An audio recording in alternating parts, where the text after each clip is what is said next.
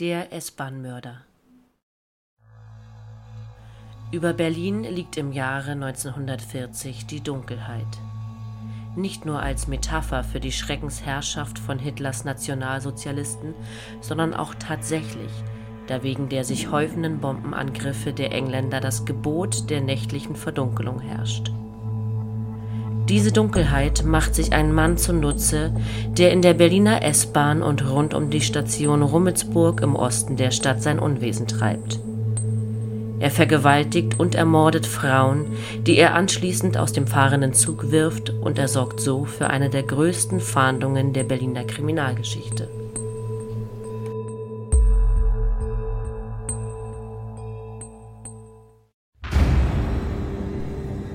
Du hörst Mordflüstern mit der Reihe Deutschland deine Mörder. Eine Podcast-Reihe über die schlimmsten Mordserien der deutschen Kriminalgeschichte.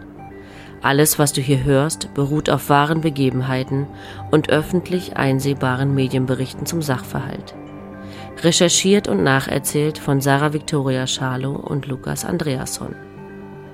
Achtung! Einige der hier geschilderten Szenen und Details können möglicherweise verstörend wirken und starke emotionale Reaktionen hervorrufen. Solltest du Berichte über schwere Gewaltverbrechen, insbesondere sexueller Natur an Frauen und Kindern, sowie die Ermordung echter Menschen nicht vertragen oder verarbeiten können, schalte jetzt bitte ab. Oder höre unseren Podcast nicht allein.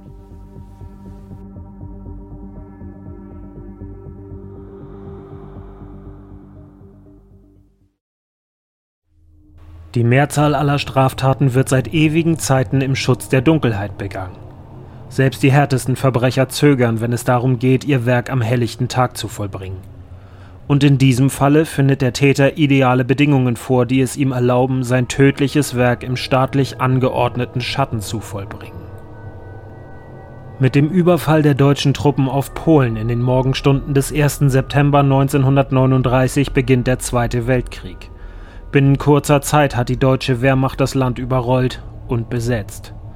Doch da sich nun England und Frankreich nach Jahren der Beschwichtigungspolitik gegen Hitlers Naziregime stellen und ihm den Krieg erklären, herrscht im Deutschen Reich Ausnahmezustand.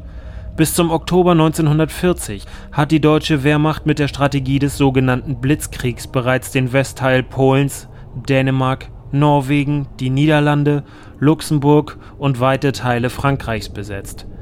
Lediglich Großbritannien und seine tapferen Flieger stehen den Nazis noch im Wege. Zum Schutz der Städte, Dörfer und der Infrastruktur vor alliierten Luftangriffen wird per Verordnung vom 23. Mai 1939 die Verdunkelung geregelt. Das Licht sollte bei Fliegeralarm dabei gedämpft werden und es sollte dabei auf 500 Meter keine Lichtquelle mehr wahrnehmbar sein.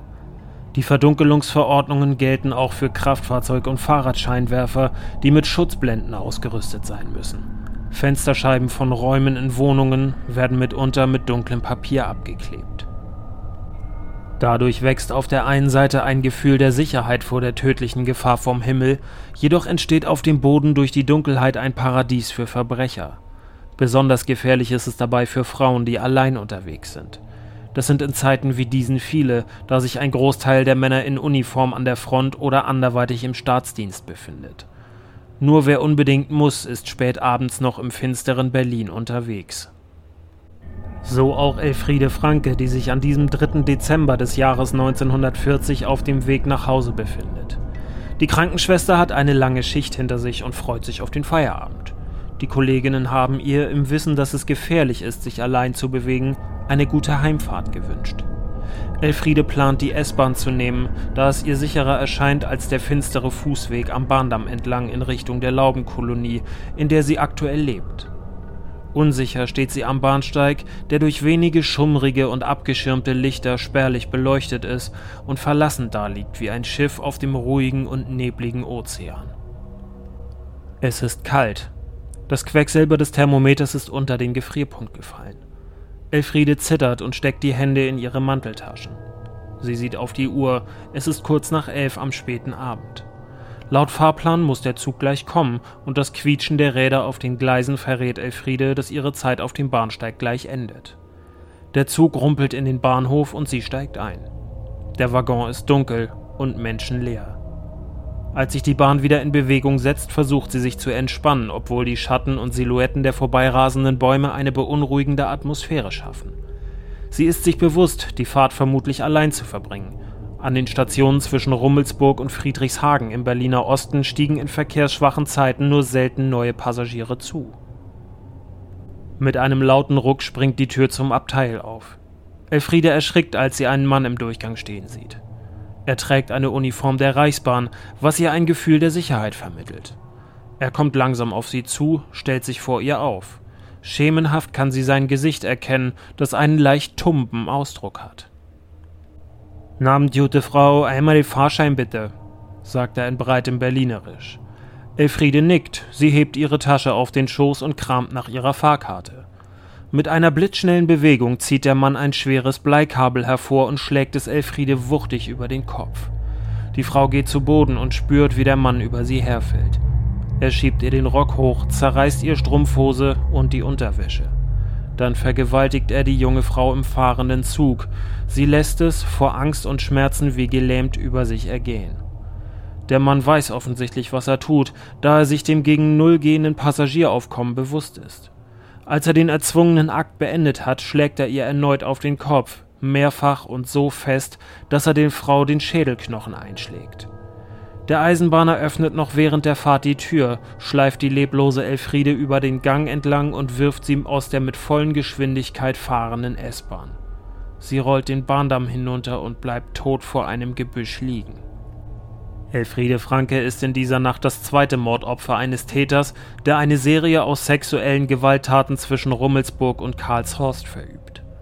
Sechs versuchte und acht vollendete Morde sowie 31 sexuelle Missbräuche werden es bis zum Juli 1941 schließlich sein, obwohl das Reichskriminalhauptamt am Werderschen Markt die besten Kommissare des ganzen Reiches den sogenannten S-Bahn-Mörder jagen lässt und die NSDAP einen Geleitschutz für alleinreisende Frauen ins Leben ruft.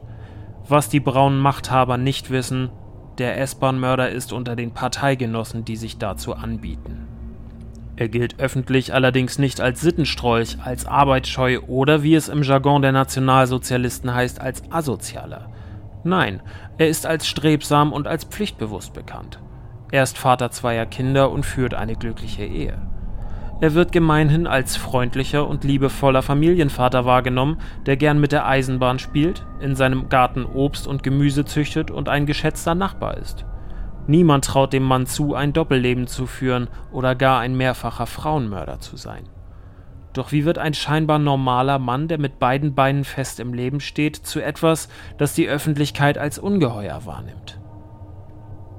Paul Sager wird am 29. September 1912 im Dorf Mundhoven amIxsee im Kreis Sensburg geboren. Das Gebiet liegt im damaligen deutschen Ostpreußen und gehört seit dem Ende des Zweiten Weltkrieges zu Polen. Der kleine Paul ist ein uneheliches Kind, das aus einer Affäre seiner Mutter Marie stammt. Er lebt zunächst bei seinen Großeltern und als diese sich nicht mehr um ihn kümmern können, wird er vom Landarbeiter Johann Ogorzow und seiner Frau adoptiert. Von nun an trägt er auch deren Namen und aus Paul Saga wird Paul Ogorzow. Die Familie zieht später ins Havelland und Paul verdingt sich als Land- und Stahlarbeiter. Er tritt bereits 1931 in die NSDAP und anschließend in deren Sturmabteilung, kurz SA, ein. In der Uniform der Braunhemden wird er es bis zum Oberscharführer bringen, was im Ranggefüge der gleichgeschalteten NS-Organisation etwa einem Unterfeldwebel beim Militär entspricht. Paul ist von eher einfachem Gemüt, befolgt Anordnungen und ist darüber hinaus überzeugter Nationalsozialist. 1934, als die Nazis in Deutschland bereits ihre Macht konsolidiert haben, nimmt er eine Stelle bei der Reichsbahn an, worüber er sich sehr freut. Dazu scheint ihm auch privat das Glück hold zu sein. Er heiratet seine Gertrud und das Paar bekommt, zusätzlich zu Gertruds bereits in die Beziehung mitgebrachte Tochter Ingrid, einen Sohn und man zieht in eine gute Wohngegend in Berlin-Karlshorst. Die Nachbarn geben in den späteren Vernehmungen an, Paul Ogorzow oft im Vorgarten am Gemüsegärtnern gesehen zu haben und ihm hinter dem Haus beim Kirschenpflücken zugesehen zu haben. Er scheint alles in allem ein Volksgenosse zu sein, wie die Nazis ihn sich wünschen. Doch hinter der Maske des biederen Spießers verbirgt sich etwas Finsteres. Laut eines Kollegen führe Paul Ogorzow seine Tätigkeiten nur widerwillig durch und er treibe sich herum. Auch sagte Paul Ogorzow ihm, dass er die ihm übertragenen Streckenprüfdienste gar nicht immer durchführe, sondern sich stattdessen lieber privat vergnügen würde. Paul Ogorzow wird nach Tätigkeiten als Signal- und Weichenwärter am Betriebshof von Rummelsburg schließlich als Fahrkartenprüfer bei der S-Bahn eingesetzt. Dies geschieht möglicherweise aufgrund seiner laxen Arbeitseinstellung. Irgendetwas passiert im Kopf von Paul in diesen Zeiten. Ist es vielleicht eine schlecht laufende Ehe oder sind es die anhaltenden Probleme bei der Arbeit? Darüber kann nur spekuliert werden, als er zum Beginn des Zweiten Weltkrieges im September 1939 in der S-Bahn anfängt, Frauen zu belästigen und zu vergewaltigen. Bei diesen Taten steckt er sich zwei oder dreimal mit einer Geschlechtskrankheit an. Daraus entsteht ein fataler Hass auf Frauen, den er später als Mordmotiv angeben wird. Von Anfang Oktober bis Ende Dezember 1940 ermordet Paul Ogorzow fünf Frauen, doch nicht nur sein Arbeitsplatz ist sein Jagdrevier, sondern auch eine nahegelegene Laubenkolonie namens Gutland II, in der inzwischen einige Berliner aufgrund des durch Bomben zerstörten Wohnraumes leben. Hier besitzt auch er eine kleine Gartenlaube, in die er sich oft zurückzieht. Den ersten seiner insgesamt acht Morde begeht Paul Ogorzow hier, am späten Abend des 4. Oktober 1940. Zuvor hat er die 20-jährige Gerda Ditter beobachtet, die hier mit ihren zwei kleinen Kindern lebt, die gerade eineinhalb und zwei Monate alt sind. Am besagten Tag schleicht er sich lautlos an die Hütte heran. In der Kolonie ist es totenstill und dunkel und man hält das Gebot der Verdunkelung penibel ein. Außerdem will man die Nachbarn nicht stören.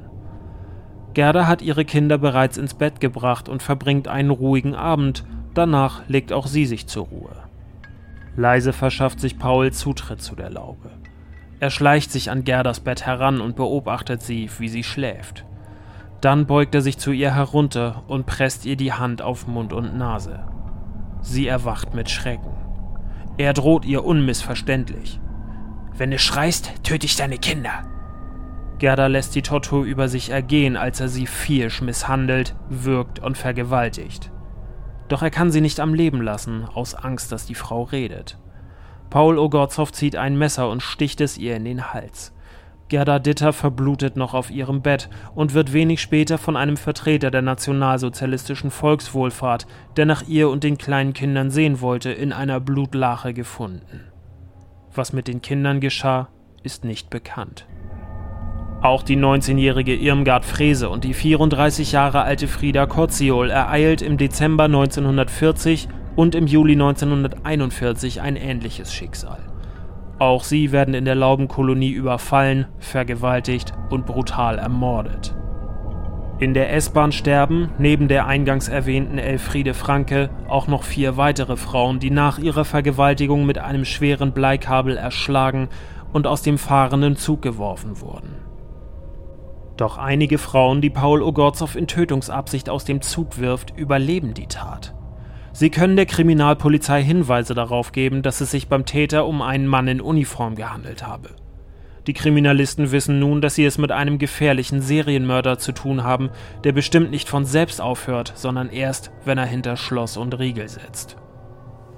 Paul Ogorzow hält sich selbst für ziemlich geschickt, auch wenn er eher unterdurchschnittlich intelligent und eigentlich nur Hilfsarbeiter ist. Als der Inhaber einer neben Ogorzows Wohnhaus gelegenen Fleischerei ein Plakat an sein Schaufenster hängt, mit dem nach dem S-Bahn-Mörder gefahndet wird, sieht ihm der Reichsbahner dabei zu. Der wohnt vielleicht nebenan, sagt der Metzger. da könnten Sie recht haben, antwortet Ogorzow lachend und ist sich sicher, jeden möglichen Verdacht zerstreut zu haben.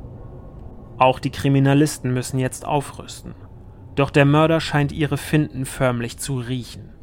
Jüngere Kriminalbeamte, die nächtelang als Frauen verkleidet allein in der S-Bahn fahren, verleiten Paul Ogorzow nicht zum Zuschlagen. Auch als tatsächlich Polizistinnen eingesetzt werden, die damals nur für Verbrechen an Kindern, für Jugendkriminalität und Sexualdelikte gegen Frauen zuständig sind, tappt der Täter nicht in die Falle. Darüber hinaus fühlt er sich aufgrund seines Standes sicher als Volksgenosse, NSDAP-Mitglied und Oberscharführer der SA werde sicher doch nicht gegen ihn ermittelt, sondern eher gegen Juden, die sich der Ausgangssperre widersetzt hätten. Ein 40-jähriger Einbrecher und Kleinkrimineller, der anhand des Abdrucks seines medizinischen Schuhs an einem Tatort identifiziert werden kann, kommt als Täter nicht in Frage. Und den NS-Größen ein Bauernopfer als Täter zu präsentieren, nur um diese ruhig zu stellen, ebenfalls nicht. Man möchte sich nicht dieser Schmach aussetzen, sollte sich die Serie nach der Verhaftung und der Hinrichtung des vermeintlichen Mörders fortsetzen. Die Fahnder geben ihr Bestes. Tausende Reichsbahnmitarbeiter werden überprüft, Doppelstreifen von Polizei und Parteiangehörigen im Gebiet der Tatorte auf Streifen geschickt und die Bahnhöfe pausenlos observiert und kontrolliert. Die Sperren der Bahnhöfe sind mit Kriminalbeamten in Eisenbahneruniformen besetzt und mehrmals wird das Gebiet hermetisch abgeriegelt. Jeder Fußgänger und jeder Radfahrer wird systematisch kontrolliert. Vergeblich. Die Serie von Überfällen reißt bis zum Juli 1941 nicht ab. Der angesehene Reichskriminaldirektor SS-Oberführer Arthur Nebe und die hochmoderne Berliner Kripo müssen sich auf Kommissar Zufall verlassen, der schließlich einschreitet und den Ermittlern den entscheidenden Hinweis auf das von Zeitungen sogenannte Tier von Rummelsburg gibt ein Mitarbeiter des Reinigungsdienstes, der beobachtet hatte, wie ein Eisenbahner während seines Dienstes des Öfteren seinen Arbeitsplatz verlassen habe und über den Zaun des Bahndamms davongeklettert sei, gibt der Polizei die nötigen Informationen. Schließlich wird der 28-jährige Paul Ogorzow als Täter ermittelt und verhaftet. Doch der Verdächtige redet sich heraus, er habe schließlich nur seine Geliebte in der Kolonie besucht. Die Vernehmer wollen sich nicht ins Boxhorn jagen lassen und fahren daraufhin härtere Geschütze auf. Sie führen den mutmaßlichen Serienmörder durch die Laubenkolonie, konfrontieren ihn mit Tatorten und einem seiner schwer verletzten Opfer. Doch Paul Ogorzow knickt nicht ein. Schließlich setzen die Beamten auf den Schockeffekt, um so den Mörder aus der Reserve zu locken und zu einem Geständnis zu bewegen. In grellem Licht werden Paul Ogorzow mehrere eingeschlagene Schädelknochen seiner Opfer vorgeführt. Bei der Untersuchung waren diese abgekocht und vom Haut- und Muskelgewebe befreit worden, um die Kopfverletzungen besser erkennen und die Tatwaffe ermitteln zu können. Paul Ogorzow wirkt verunsichert, als er die Schädel auf dem Tablett erblickt. Der Vernehmer fragt ihn ganz direkt. Womit haben Sie zugeschlagen? Was haben Sie benutzt? Bleikabel, sagt Ogorzow und ist mit der Offenbarung von Täterwissen überführt. In den folgenden Tagen schildert er in weiteren Verhören seine Motive. Er habe aus Hass auf Frauen und purer Faszination am Töten gehandelt. Darüber hinaus gibt er einem jüdischen Arzt die Schuld an seinem Tun, da dieser angeblich eine Geschlechtskrankheit falsch behandelt habe. Der Jude, der wusste, dass ich Parteigenosse war, hat aus Hass gegen die Nationalsozialisten meine Krankheit so behandelt, dass Folgen davon zurückgeblieben sind, die meinen Geisteszustand beeinflusst haben. Ich bitte, das bei der Strafzumessung zu berücksichtigen und vor allem, dass ich für meine Taten deshalb nicht verantwortlich bin. Außerdem bitte ich zu berücksichtigen, dass ich überzeugter Nationalsozialist und Parteigenosse bin. In seinem Geständnis ersucht Paul Ogorzow überdies die NS-Justiz um die Unterbringung in einer Nervenheilanstalt. In der kriminalpolizeilichen Zusammenfassung des Falles vom 17. Juli 1940 werden als Motive ein übersteigerter Sexualtrieb, sexueller Reiz am Widerstand der Opfer und allgemein Hass auf Frauen genannt, da er sich bei ihnen zwei bis dreimal mit Geschlechtskrankheiten angesteckt hatte. Der Prozess gegen Paul Ogorzow findet unter besonderen Umständen statt, da seit Kriegsbeginn die Sonderstrafverordnung gilt. Sie droht allen Tätern, die unter Ausnutzung der zur Abwehr von Fliegergefahr getroffenen Maßnahmen ein Verbrechen oder Vergehen gegen Leib, Leben oder Eigentum begangen hatten, die Todesstrafe an. Somit spekulierten die Medien auf eine kurze Prozessdauer und ein rasches Todesurteil. So schrieb die kleine Volkszeitung ihrer Zeit unter der Schlagzeile Ein Untermensch aus dem Gerichtssaal. Vor dem Berliner Sondergericht hatte sich am Donnerstag der 28-jährige Paul Ogorzow zu verantworten, dessen furchtbare Untaten die Bevölkerung Berlins mehr als ein Jahr lang in Angst und Schrecken versetzt hatten. Das Sondergericht verurteilte Paul Ogorzow als Volksschädling und Gewaltverbrecher zum Tode und zum dauernden Verlust der bürgerlichen Ehrenrechte. Paul Ogorzow wird direkt nach dem Prozess in die Hinrichtungsstätte von Berlin-Plötzensee überführt. Nur einen Tag später, am Freitag, den 25. Juli 1941, fiel dort das Fallbeil, das den S-Bahn-Mörder enthauptete, dessen Leiche wie viele andere während des NS-Regimes kein Grab finden sollte.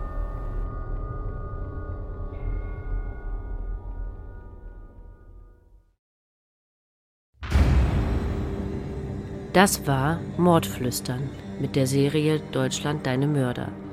Gesprochen haben Lukas Andreasson und ich, Sarah Victoria Schalow. Wir würden uns freuen, wenn du auch beim nächsten Fall wieder mit dabei bist. Vielen Dank fürs Zuhören und bis bald.